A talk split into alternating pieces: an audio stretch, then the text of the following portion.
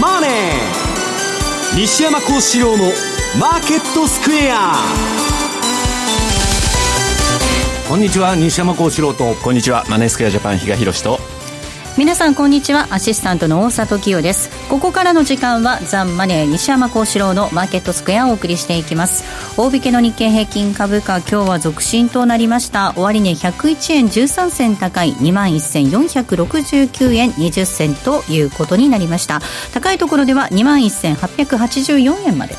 上昇がありましたが、はいあのー、この放送でずっと言っていますように、もう数週間言ってますように、あのー、ドーンと下げて戻したと。でまあ、こういう相場っていうのは垂直の運動になるんだと、まあ、上げたり下げたり、まあ、投げと踏みの応酬ですね、はい、でこれ、儲からないんですね、売り方も買い方も消耗戦になって、えー、でまあ、このところの株価見てると、上がっても、まあ、放物線を描くように下がってですね、今日もそうですけど、もう乱高下してるだけと。でこれ全然相場に方向性はないんですね。激しくは動いてますけどだからまあ相場のちゃぶつきっちゅうんですけどこういう相場でその冷やしベースとかで参戦してると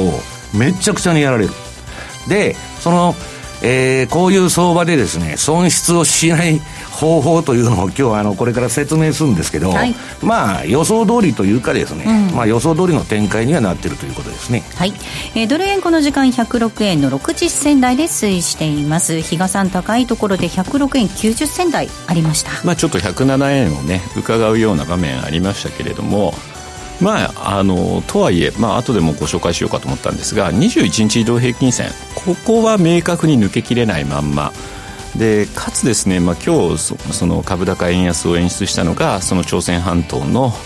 問題に和平の道筋みたいなのがちょっと流れてたんですが、はい、ね。まあね、これまで何度となく裏切られたこの歴史を考えるとですねそうそうそれでうまくいくのかというふうに思ってたところやっぱりちょっと頭を塞えられてですね動きあの値動きだけは荒いと、まあ、その株の値動きに比べると為替は止まるところで止まって、うん、一旦また、えー、この後の黒田さんの記者会見並びに夜の雇用統計待ちというような感じになってるのかなという気がしますけどね、まあ、もし米朝で首脳会談ということになったとしても5月ですからね。あと1か月あるんですよ、このネタあと1か月引っ張れると思いますっていうような気もしますけどね、はい、えー、引き続き詳しくはこの後のコーナーでもお伝えしていきたいと思います、えー、そして今日は、えー、番組ユーストリームでもお楽しみいただけるようになっております。今日はアメリカの雇用統計の発表の日ということですので番組ユーストリームでお楽しみいただけます。ユーストリームの見方についてなんですがぜひ番組ホームページの方からご覧ください。そしてユーストリームの日ですので特別プレゼントご用意いたしております。番組特製のクオカード500円分を5名の方にプレゼントいたします。プレゼントのご応募にはキーワードが必要になってきます。ユーストリームの画面に表示されるあるいは番組のエンディングで西山さんが発表してくれるキーワードを添えていただいてご応募いただきますようお願いいたします。締め切りは3月22日3月22日です。たくさんのご応募お待ちしております。また番組ではリスナーの皆さんのコメント質問もお待ちしています。投資についての質問など随時番組中でも受け付けておりますので、えー、こちらもホームページのコメント欄からお寄せください。ザ・マネーはリスナーの皆さんの投資を応援していきます。それではこの後午後4時までお付き合いください。この番組はマネースクエアジャパンの提供でお送りします。毎週月曜夕方4時からは毎度相場の福の神10ミニッツ。相場の福の神こと証券アナリスト藤本信之さんが独自の視点で旬な企業をピックアップ。藤本さん次回の放送ではどちらの銘柄をご紹介いただけますか？えー、次はですね東証マザーズ銘柄。ごめんなさい。コマーシャルの時間もう終わりです。詳しくはオンエアを聞いてください。月曜日の夕方4時にお会いしましょう。ほなまたあの名実況をもう一度永久保存版実況 CD 白川二郎実況名勝負セレクションただいま好評発売中。オグリコールでおなじみ1990年有馬記念をはじめ記憶に残る厳選14レースの実況を完全収録。感動の名場面が鮮やかによみがえります。鈴木よしこさんとのスペシャルトークも収録してお値段は税込2000円。送料が別途かかります。お求めお問い合わせはラジオ日経ネットショップサウンロードまで。Today's Market トゥデイズマーケットです。今日のマーケット、改めて振り返っていきたいと思います。大引けの日経平均株価、先ほどもお伝えしましたが、今日は続伸となりました。終値は、101円13銭高い21,469円20銭でした。高いところでは21,884円45銭。安いところでは21,357円55銭ということで、1日の値幅なんですが500円を超える格好となっております。トピックスが、えー、1715.48で5.53ポイントのプラス。東証一部の売買高が概算で17億5048万株。売買代金3兆5584億円でした。値上がり銘柄数が1097対して値下がりが886。変わらずは86銘柄となっています。東証一部、売買代金のランキング、トップ、任天堂です。2位にソフトバンクグループ、以下、ファーストリテイリング、三菱、UFJ、ソニーと続きました。6位に東京エレクトロン、そして7位がトヨタ、8位がファナック、以下、三井住友、JT と続いています。業種別の騰落率確認しておきましょう。今日は33の業種見てみますと、19業種が上昇となりました。19業種上昇です。上げ幅大きかったのが建設、そして機械、金属、食料、化学など。一方下げたところで下げ幅大きかったのが鉄鋼です。そしてガス、証券、紙パルプ、金編の工業などとなりました。続いて今日新高値を取った銘柄、東証一部で新高値が42銘柄ありまして、一方の新安値銘柄なんですが、こちらは28銘柄、28銘柄が新安値となりました。為替の動き見ていきます。ドル円がこの時間106円の7273です。ユーロ円131円4551。そしてユーロドルが1.231821。えー、ポンド円147円の3540です。ポンドドルが1.380507あたりでの動きとなっています。えー、ではマーケットのポイント、比嘉さんからお願いいたします。はい。まあ、今週、振り返ってみると、本当にイベント結構あったんですよね。はい、えー、スタートはまず3月4日でしたか。あの、日曜日にイタリアの総選挙があり、そしてドイツも、やっぱり、あの、連立組むの？組まないの？っていう、その、党の選挙ですよね。そういったようなのもあって、まあ、ドイツは、まあ、大連立が成立というのが早々に出てたので、まあ、そういう意味では第4次メルケル政権スタートというようなですね、形にはなったかなというふうに思うんですが、全くもってもこれは材料視されず。で、やはり今週注目浴びたのはトランプさんなんでしょうね。まあ、あの、貿易のえー、課税ですか、はい、課税負荷の問題がですね、はい、いきなりまあ、アルミニウム、はい、出てきて、まあ、それに対して例外は当初認めないと。いうふうに言ってて、で、それに対して、えー、週中でしたか、コーンさんがですね、もうそれに対して、ちょっと、あの、反旗を翻して辞職というような形になってですね、相場がまあ、ちょっと一時的に荒れたと、ドル売り円買いというような動きになってたかと思うんですが、まあ、最終的にまた今日北朝鮮問題と。というところでですね、えー、まあ株を中心にちょっと値動きが荒くなったんですが、おおむねじゃあこの1週間の動きって見てみると、でもドル円の105、107というようなレンジ、これまでのレンジは崩れてないと。さらには、やはりこの1週間振り返ってみたら、ドルの上値って重かったよねっていうのが印象付けられたかなと。まあ、実需面で見ててもですね、輸入はやっぱり出てたみたいです。うん、もう早めに期末の手当ということで、えー、105円、106円でも出てたというのは観測されてるんですが、一方でやっぱり輸出が出てこれないと。まあ、110円という社内レートを考えれば、今のこの水準でというところはなかなか出にくいのかな。ギリギリのところでですね、やっぱりそういった玉が出てくるかもしれないと。さらには来週になってくると、今度、えー、15日かな。米債の大体償還がありますんで、それに伴って金融機関の円転玉が出てくるんじゃないの、レパトリーの動きにもつながるんじゃないのというようなこともあってか、やっぱりそこが、うあの、上値を重くしている要因なのかなという気はしますけれども、ただまあ、あの、そうは言ってもですね、あの、西山さんともいろいろ話してたんですが、今日の動きなんか見てても、やっぱりちょっと、あの、あれです。あの、プロ、システム売買。はい。ええ。あの、そういった部分での動きがやっぱり先んじて動いてたんじゃないのと。だからそういう部分で、でも儲かってないんじゃないかっていう話をしたんですね。売ってやられ、買ってやられ、そういったような、もうそういった部分でもですね、うん、あの、狭いレンジの中でもですね、そういった仕掛けが全部、今日、今日だから107円近くまで持っていかれたのも、はい、あれ売り方のですね、結局投げだというような感じで受け止めてましたし、で、今度そしたら買ったら今度その後下がってるというような感じなので、思ったほどうまくいってないんじゃないのかな、なんていう話もしたんですが、まあ、いずれにしてもですね、ちょっと、今回、今週いろいろネタが出たということで、じゃあ来週以降のテーマっていうのが、ちょっとぼやけてきてくるのかなというふうにも思ってまして、そうなってくると、来週あたりは、まあ、アメリカでですね、えっ、と、CPI、そして、えー、リーテールセールス、小売売上高が13、14と立て続けにあるので、特に CPI ですね、これによって、その次の週ですね、FOMC が控えてるんで、またその金融政策の方に徐々にシフトしていくのかな、そんなふうには見てます。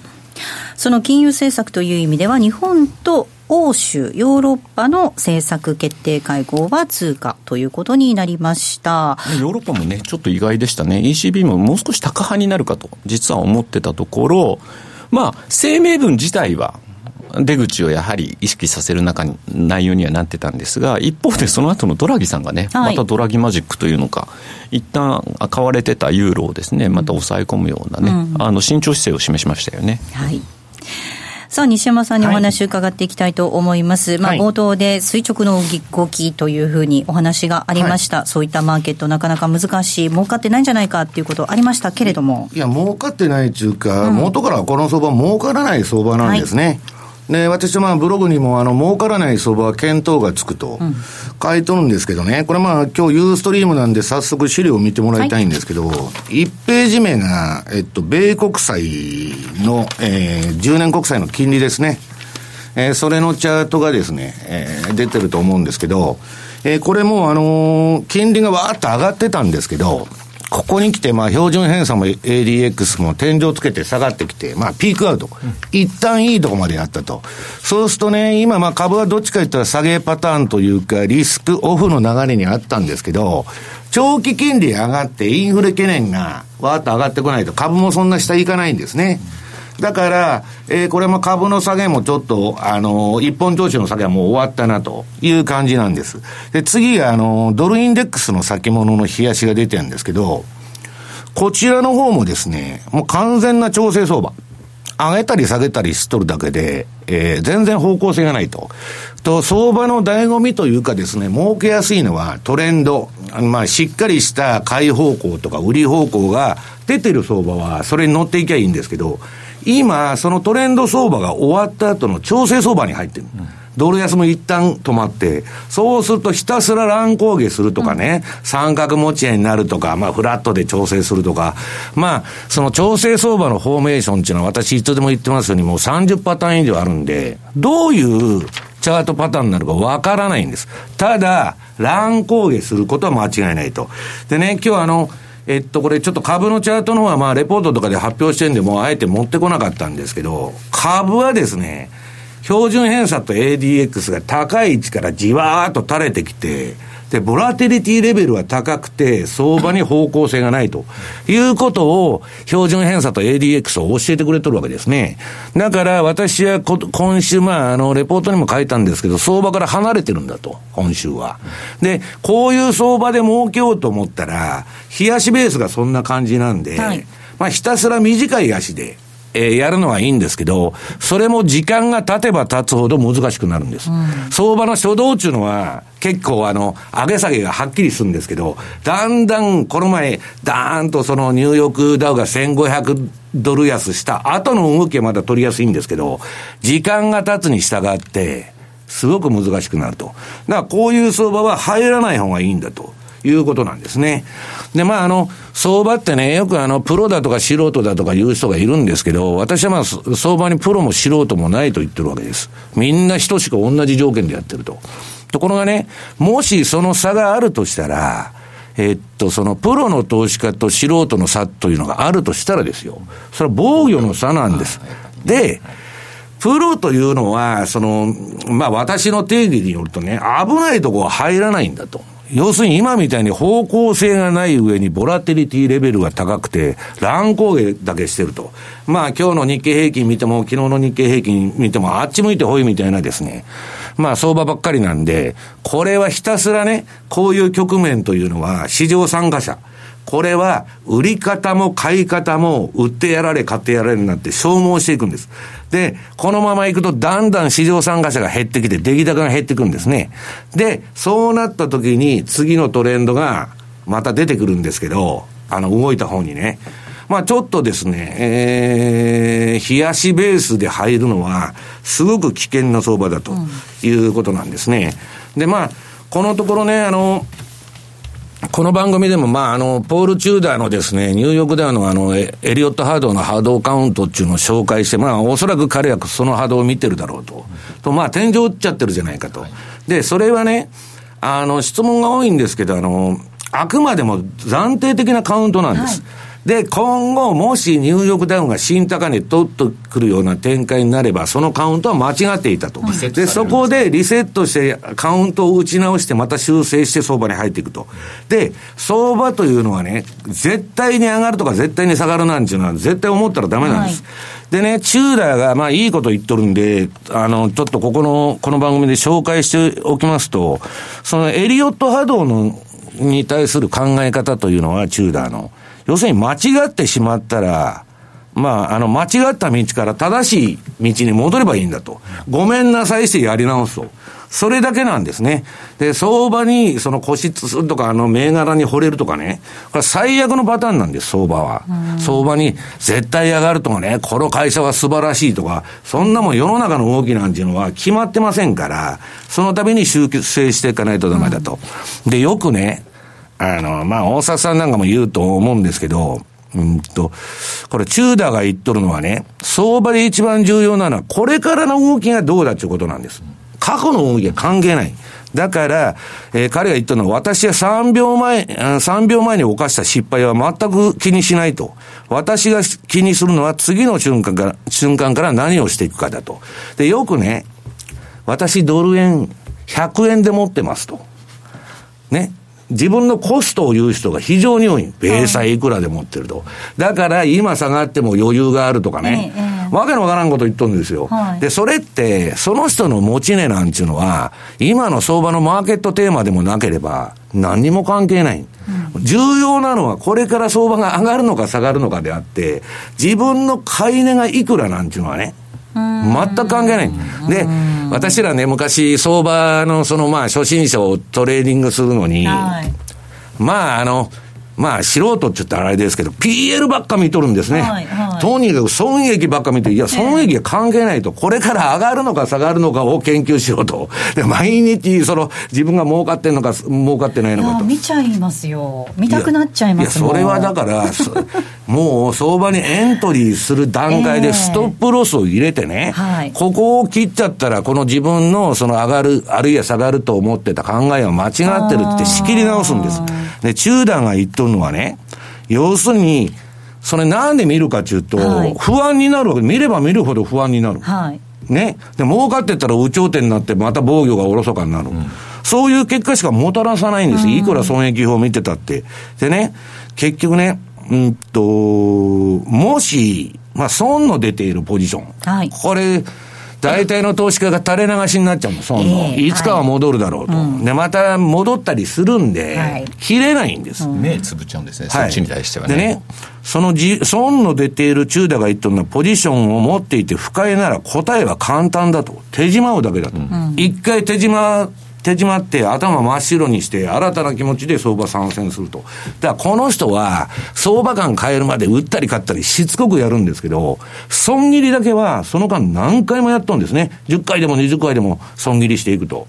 だから相場で一番重要なのは防御なんですね。で、今みたいな相場の時っていうのはね、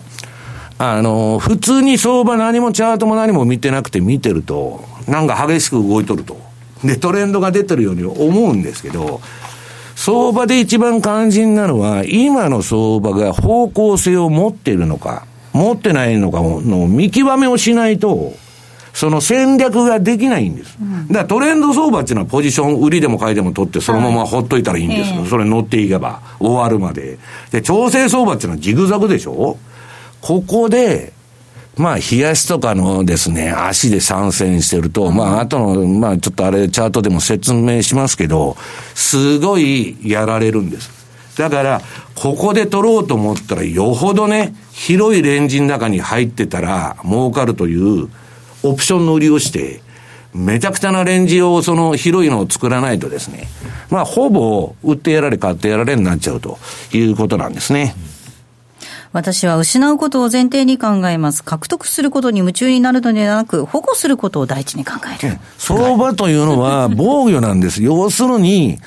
バブル相場っていうのは素人ほど儲かるんです。はいたまたまもう絶対あの上がると。ビットコインでもそうですよね。もうほもうほったらかしにしといたらいいんだと。いいつまでも上がると。で、それはそうなるかもわかりませんけど、ことレバレッジがかかった現物ならいいですよ。ポジション持ってたら、反対の動きが出たら、市場から退場命令くだ、あの、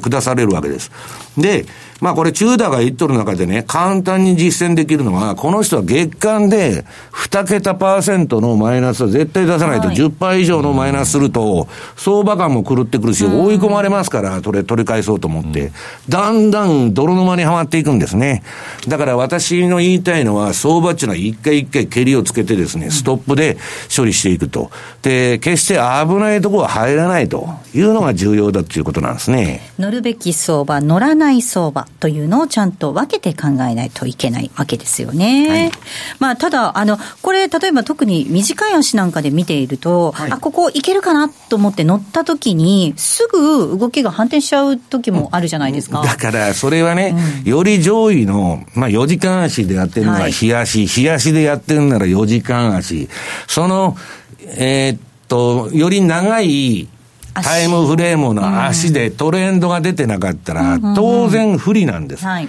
で、日足で例えば買いトレンドが出てたら、えっと、例えば1時間足でやってると。で、それはね、買いの動きだけに従って、売りはやらない方がいいんですね、そういう場合も。だから、まあ、相場っていうのはどういう時間帯、時間のタイムフレームで見るかによって強気にも弱気にもなるんですけど、今はね、私は何が重要かというと、ボラテリティレベルが高すぎるんです。その株があんだけ大変動したもんですから、標準偏差も ADX もむちゃくちゃ上がった。で、それがピークアウトして、まだ調整が株終わってないわけです。で、ひたすら上下運動ばっかりやってですね、これはもうしばらく私は消耗戦になるんじゃないかっつって、まあ今週もレポート書いてるんですけど、まあそのような今日の相場を見ててもですね、えー展開になってると。で、これちょうど郵送なんでチャート持ってきたんでね、はい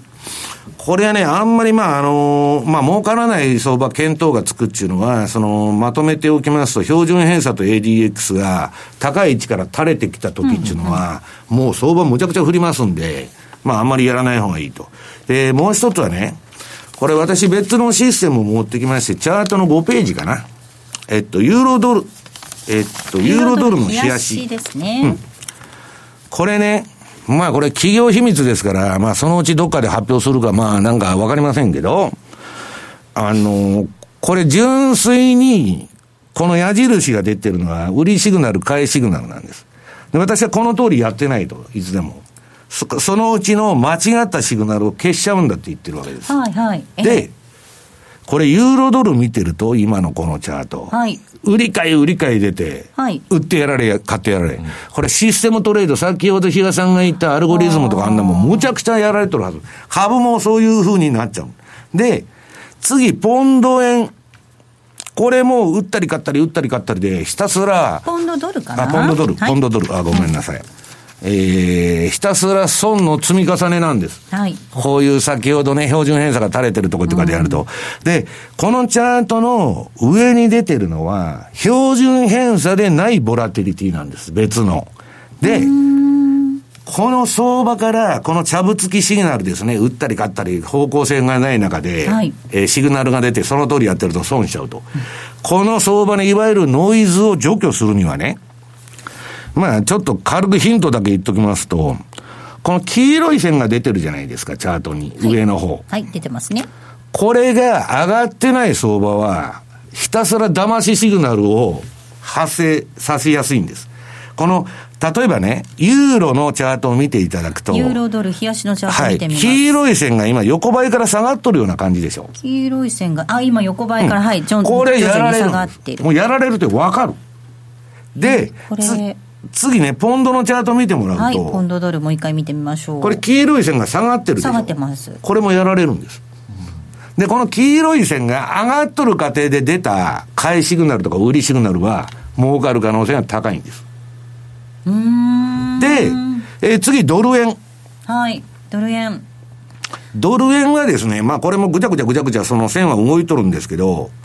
この前売りシグナルが、えーっと、この黄色い線が上がってきたとこで出たんですね。はい。で、そっからわーっともう下げっぱなしで。はい両下げましたはい。で、それはもうあの手仕舞いになっちゃってですね。えで、今今度はまあまた売りが点灯してるんですけど、この売りシグナルっていうのは、えー、騙される可能性が高い。そう、黄色い線なぜならが下がってます。黄色い線が下がってるからと。だからこれ乗らないっていうやつなんです。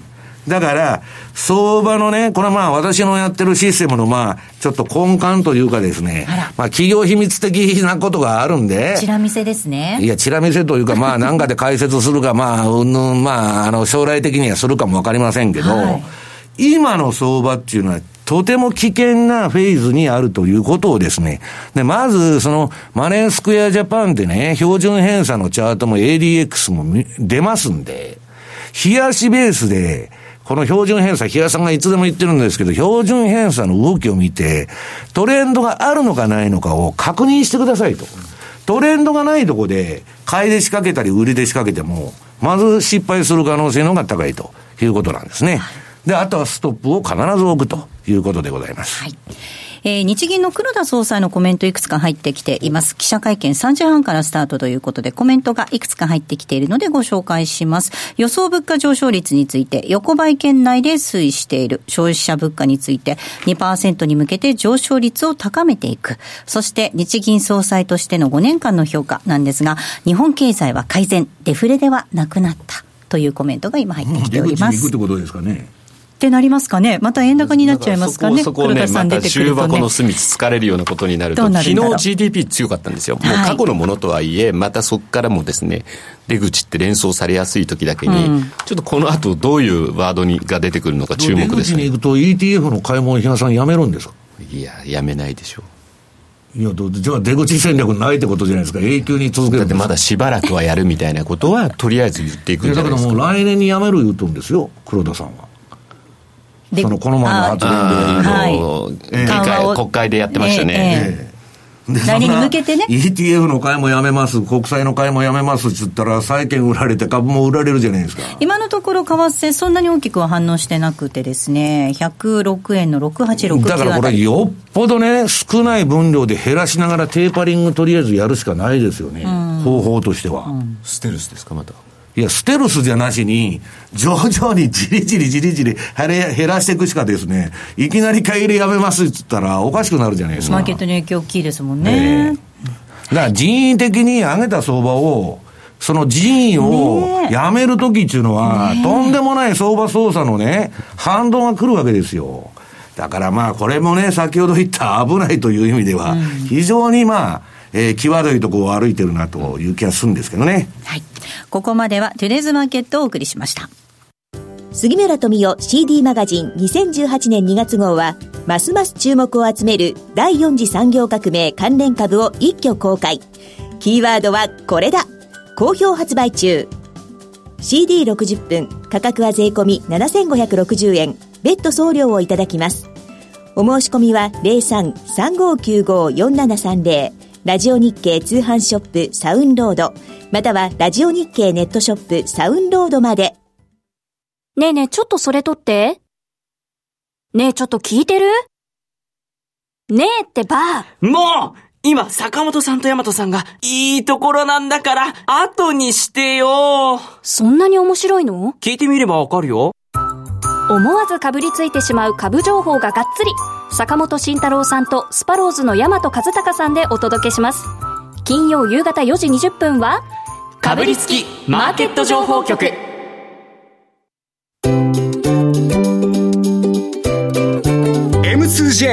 トラリピーボックス。トラップリピートトラップリピート。僕の名前はトラリピトラップリピートトラップリピート。それを略してトラリピ M2J トラリピボックスのコーナーです。えこのコーナーでは皆さんからいただいた質問を紹介しながら進めていきたいと思います。今週もたくさん質問ありがとうございました。えー、あきちゃんさんからいただいた質問一つだけ紹介したいと思います。アベノミクス成功時のインフレヘッジ銘柄は新興国 ETF がいいかなと思ってますが、正解でしょうか？というふうに質問いただいています。まあ、新興国って言ってもいろんな、まあ、アジアはね、一番有望だって言われてる。でまあ、新興国って言っても、私なんかよく喋ってるブラジルなんか全然景気良くないですし、まあ、新興国の問題というのは借金がドル建てでしょ？はい。アメリカの金利が上がると、借り換えコストがすごく上がっていくんですよ。で、どこもね、もう借金付けで、えーゼロ金利とかマイナス金利をいいことに、めっちゃくちゃ借金してるわけです。でそれ借り換えが回ってきたときに、金利が上がっとると、万歳になっちゃうんですね。はいだからまあ新興国といってもですね、まあその国のそのあれをよく調べないと、まあ一括りにはできないと。で、やっぱりね、その新興国がある程度その調子いいというのは、アメリカの金利がね、上がらないということは一つの、条件なんですよ。だから、金利が下がっていくと見るなら、新興国買っていいんですけど、逆にアメリカがインフレになっちゃうと、私は新興国も非常にまあ危ないと。だから、まあ、あの、実物資産がね、逆に今、その、まあ、長期金利から何から反転して、まあ、あの、ファンドで、まあ、一番今のところね、うん上がるかも、上がるかどうかわかんないけど、先行されてるのは実は、現金とコモディティなんです。現金と商品と。はい。で、しばらくね、その、方向性がはっきりするまで、えっと、決め打ち的なポジションは持たない方がいいと。というのは、今年私もね、まだ考えあぐねてるんですけど、トランプが必死になってやれば、まだバブルを延命できるんです。この前、あの、パウエルがね、ステルス QE やって、えっと、MBS を大量に買い上げて株価の買い支えしたように、まだインフレになってなかったら何でもできるわけですから、そうするとさらにもう一回バブルが走って、その代わりその後の反動は余計にひどくなりますよ。その崩れるのか、このままここで金利がね、ガンガンガンガン上がってきて、まあおかしくなっていくのか、ちょっとそのパターンを読み上げてるんですけど、それはまあ次のあの3月21日のあの FMC。見ないと、まあ、なかなかはっきりはしてこないんですけどね。ちょっと今のうちはもう、あの、様子を見といた方がいいんじゃないかというのが私の、えー、今のところの感触なんですけど。日本の金利が上がった場合、インフレになった場合、新興国っていうのがちょっとね、あの、私はちょっと理解ができなかったんですけど、日本の金利アベノミクス成功時のインフレヘッジっていうことなんですよね。でもそうではなく、アメリカの金利を見ておきましょうっていうことですよね。新興国のその株を見る場合。いや、インフレをヘッジするんなら、そもそもね、債券をショートするのが一番いいわけです。債券売り金利が上がる方向にかけると。それが一番まっとうなやり方で、そっから風が吹いておけが儲かるっていう図式でですね、はいえー新興国買おうだとか何だとかいうのは、あの、あ基本的には二次的なことをやってるわけです。でっていうことですよねはい。あの、風が吹いたらおけが儲かる的あれで、インフレヘッジっていうのは債券をショート、金利が、えー上がる方向にかけるのが一番いいということなんですね。はい、えー質問を紹介させていただきました。番組では皆さんからの質問お待ちしておりますので、ぜひぜひ皆さんいろいろな質問をお送りいただきたいと思います。ここまでは M2J トラリピボックスお届けいたしました。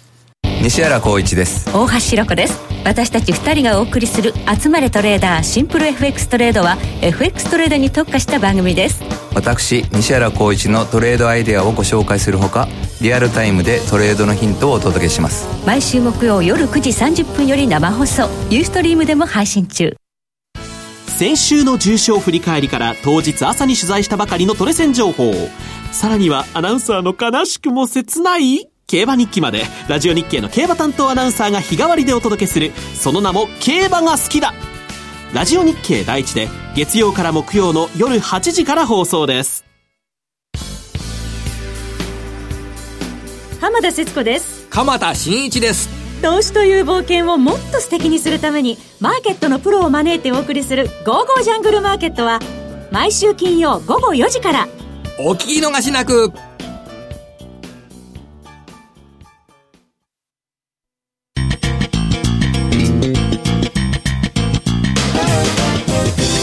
幸四郎のマーケットスクエア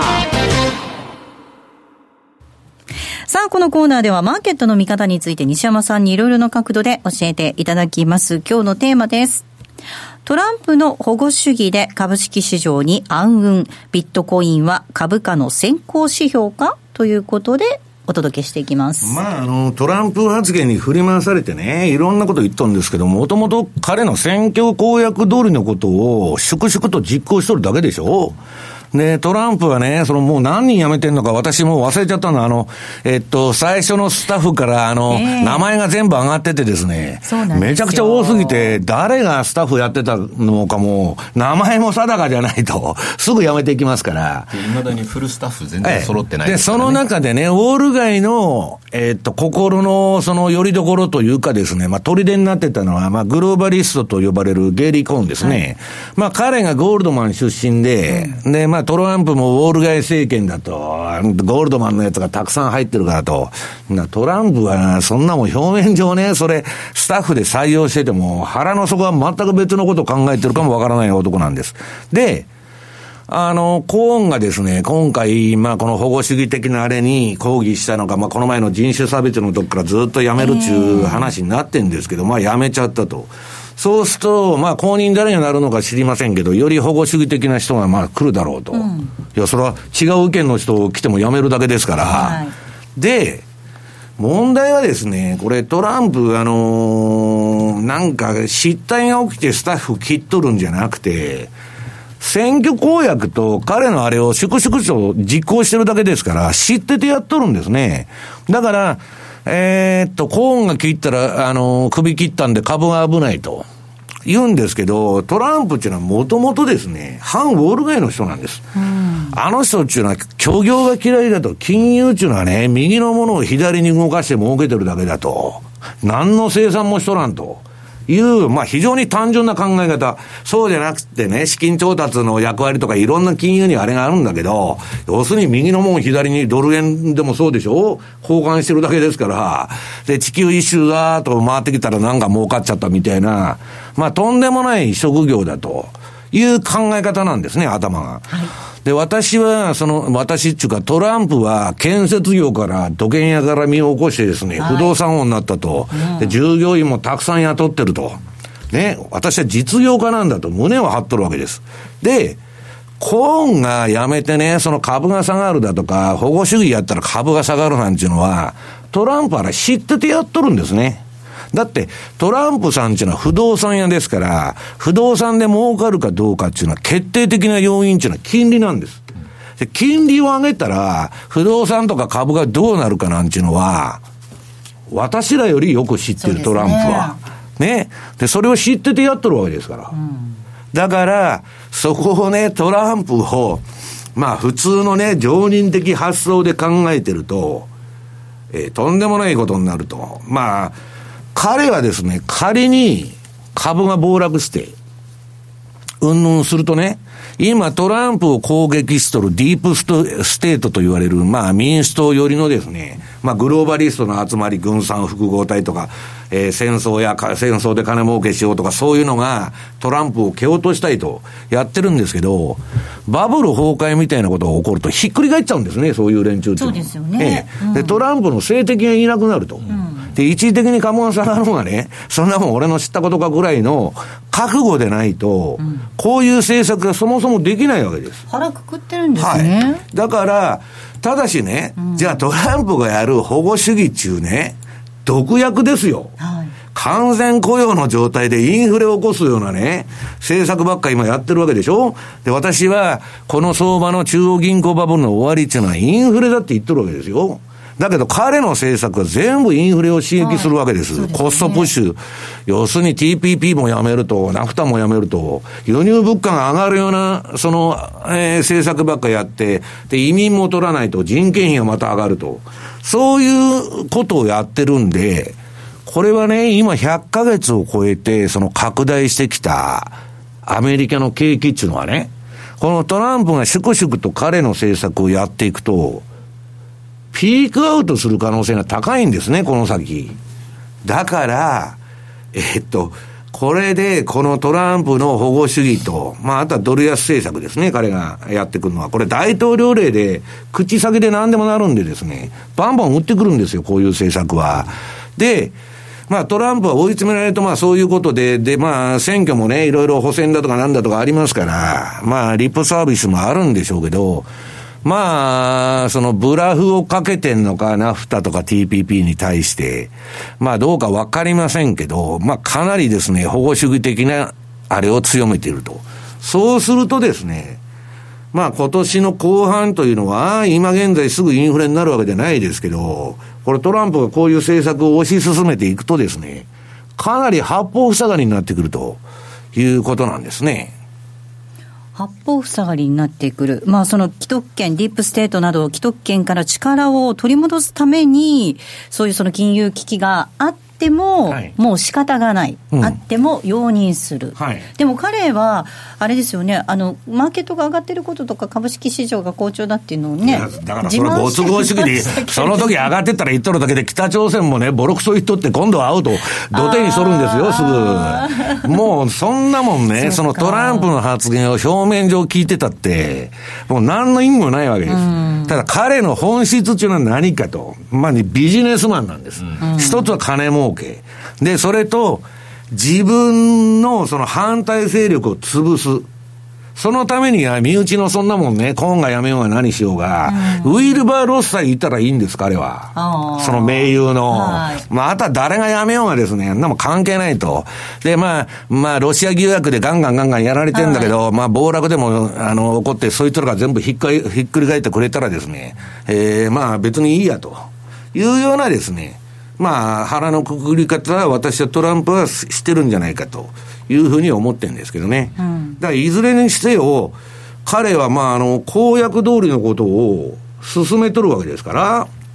まあだから、まあ北朝鮮とドンパチもまあどうなるのか分かりませんけど、このままもしあの、あの、トランプが会談してですよ、うまくは話がまとまればですね、ノーベル平和賞もらうんじゃねえかと。オバマは何もしないでもらいましたけど、いえ、だから、漫画みたいなその世界なんですよ、もう。だからね、私はまあ、そういうもう、あの、表面的なあれというのはね、アメリカのこの膨大な借金、まあ、この財政赤字から何からある中でね、ドル高を先行するのか、トランプが。うんいうこともありえないと。借金べらしでしょ、将来的には。だから、あとはもう保護主義っていうのは分かりやすいんですよ。アメリカの中西部の人に、保護主義なんかやったらね、逆に苦しくなるかも分からないんだけど、いや、実際関税かけますと、中国からの。でで誰も今までやらなかった。うん、で、それトランプやってくれたぞという単純なロジックが受け入れられやすいんですよ。だから、そんなね、難しい、回り回ってね、インフレになって自分たちが首が締まってくるとかね、そんなことは人間考えないんです。今までの大統領はうねうねうねうね言って、その中国やなんかの言うこと聞いて何もしなかったじゃないかと。で、トランプはやってくれたんだと。それでいいんです、トランプは。うん、だけど、そんな単純なあれでね、アメリカのあのバカでかい経済を回していけるのかと、いう問題があるわけですよね。そうすると、トランプはその道を突き進みますけど、市場が反対意見を物申す可能性があるということに、やっぱり年後半というのは気をつけた方がいいんじゃないかなと。いうことなんですね、はい、そして今日のテーマが、ビットコインは株価の先行指標かということでした、はい、その反対意見を。ははい、えー、っと、まだ時間あるのかな、これ。はい、えー、っとね、じゃあね、あのさ、あ、2分？えっとね、えっと、まずじゃあ株のチャートも見てもらいますと、えっと、これ8ページのニューヨークダウの冷やし。これもさっき言った黄色い線が下がってますんで、はい、ここでその発生する売りシグナルないしは買いシグナルは騙しになる可能性が多いと。あ、高いと。で、次の日経平均の冷やし。はい、これも黄色いのは線が下がってますんで、うんえー、騙しになる可能性が高いという環境にあるわけです。で、じゃあ、今後の株価どうなるかっつうんで、はい、これはね、私が言ってるんじゃなしに、えっ、と、ジェフリー・ガンドラック、震災権の帝王がですね、か、まあ、こんなまあ、突拍子もない理論かもわからないけど、まあ、単なるね、多市場との相関という、まあ、パターン分析には過ぎないんですけど、